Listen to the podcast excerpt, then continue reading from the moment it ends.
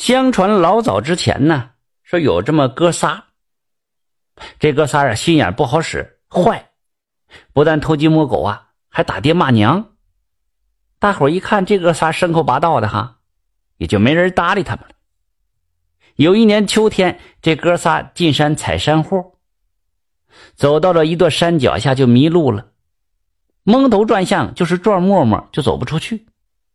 这哥仨转悠了三天，那是又饿又渴又累又着急呀。正在没着没落的节骨眼上，冷不丁看见前边树下坐着一个老太太。这老太太身旁放着一个吊块插的小瓦罐这老太太穿挺寡净的，坐在那块揉脚呢。这哥仨一看这老太太，可一下看见活菩萨了。要不说人要懵了呢，就犯傻呢。他也没想想，这深山老林里哪有人呢？怎么来的老太太呢？这老太太不是神仙，那就是妖精。这哥仨当时也顾不上多想了，呼啦一下子就奔过去了。老大做个揖就说道：“哎呀，老奶奶呀，活菩萨呀，您是从哪嘎达来的呀？我们仨呀，在这深山里迷路好几天了，您就行行好吧，救救我们吧。”老太太揉着脚看了他们哥仨一眼，哎，我家在山那边，这不出来采点草药吗？呃，不小心卡个跟头，把脚崴了。这老二嘴甜呐，哎，老奶奶，我们先歇歇，一会儿背你回去。老太太一听，打了个嗨声啊，哎，你们仨呀，指正是连饿带渴呀。这深山老林，这野牲口还多。可得加小心呐！碰着我呀，也是有缘分。来来来，我这罐里呀还有水，你们先喝点吧。说着，将这瓦罐递到老大面前了。这老大接过这瓦罐啊，连个谢字都没顾上说呀，咕嘟咕嘟的就是一阵猛喝。老二也实在渴坏了，一把就夺过瓦罐猛喝起来。老三一看急了眼了，生怕喝不上水，上来便夺。老太太摆了摆手，还笑呵呵的：“ 哎，别着急，别抢，管够你们喝的哈。”你说说来也奇怪，就那么点一小个瓦罐，这哥仨像牛一样的猛喝呀，愣是一点不见少。哥仨喝足了水了，老太太从怀中掏出一个用布包裹着的绣花鞋底大小的饼子，掰下三块的。递给哥仨了，来来来，你们饿坏了吧？得吃点干粮垫吧垫吧吧。哥仨一看，不由大眼瞪小眼了，心里话：就这么点干粮，谁是牙缝都不够呢。老太太看出了他们的心思了，笑着说道：“ 你们可劲造吧哈，管你们吃饱。”这哥仨狼吞虎咽就造起来了。哎，怪了哈。就手里这么点一块小饼子，就是咋吃也吃不完。不一会儿，哥仨吃饱喝足了，撑得直打饱嗝啊！老太太那手里那饼子呀，还是那么大。老太太一看这哥仨吃完了，就说他家呀就在前面不远，把他背到家之后，顺着这山沟走，不要回头，见着啥山货也不要贪心去采，一直走到日头落前就能出去。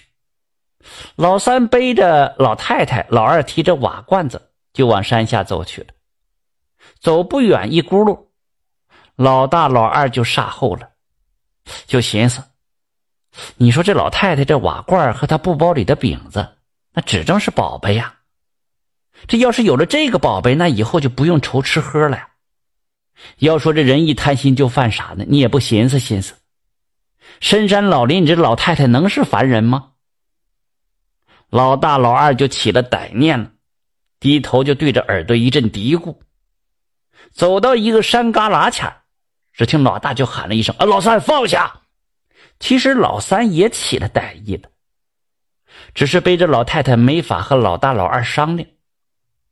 这边老大一喊，那老三麻溜就把老太太扔地上了。这老大抡起了一根木棒子，照着老太太头上就打去，扑哧一声，这老太太脑浆迸裂呀！老二一看，麻溜抡起刀，照着老太太的脚就砍。这老太太呀，当时就别儿过了。老三看这老太太穿的衣服啊，好像挺值钱的，上前就把这老太太的衣服都给扒下来了。你说这哥仨也真够狠的，把这老太太打死推下山沟了。老大拿着瓦罐，老二拿着包袱，老三拿着衣服就撩了。撩了一段路了，老大觉得手里的瓦罐是越来越沉，最后沉的都拿不动了。哎呀，咱们歇歇吧。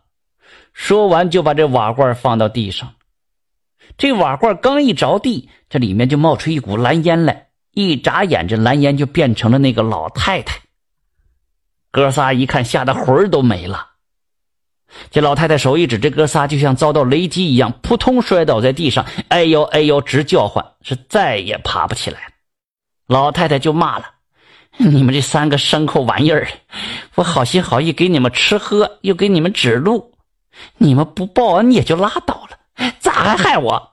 留你们在世上终是祸害。”说着，捧起瓦罐喝了一口水，一口照着哥仨就喷过去。你说说来也神了，这哥仨被水喷了之后，立刻亮身上冒出了一股黑气，一下子全都变了。这老大呢，变成了一种根部圆圆的、叶子扁扁的东西，这就是现在人们吃的大蒜。因为老大用棒子把老太太脑袋打碎了，所以人们吃蒜的时候就把这蒜捣成稀泥。老二变成了茎短叶扁的韭菜，因为他是用刀砍了老太太的脚，所以人们吃韭菜的时候啊，便从它的根部一刀一刀的割起来。老三呢，变成了叶长里空的大葱了，因为他扑上去扒这老太太的衣服，所以现在人们吃葱的时候啊，就一层层的扒它的皮。那个让哥仨变成葱蒜韭菜那老太太呀。感情啊，就是传说中的观音菩萨。由于这哥仨活着前呢，就牲口八道的，观音菩萨把他们变成了葱蒜韭菜，也是味道辛辣刺鼻。所以吃斋念佛修行的人是不准吃这葱蒜和韭菜的。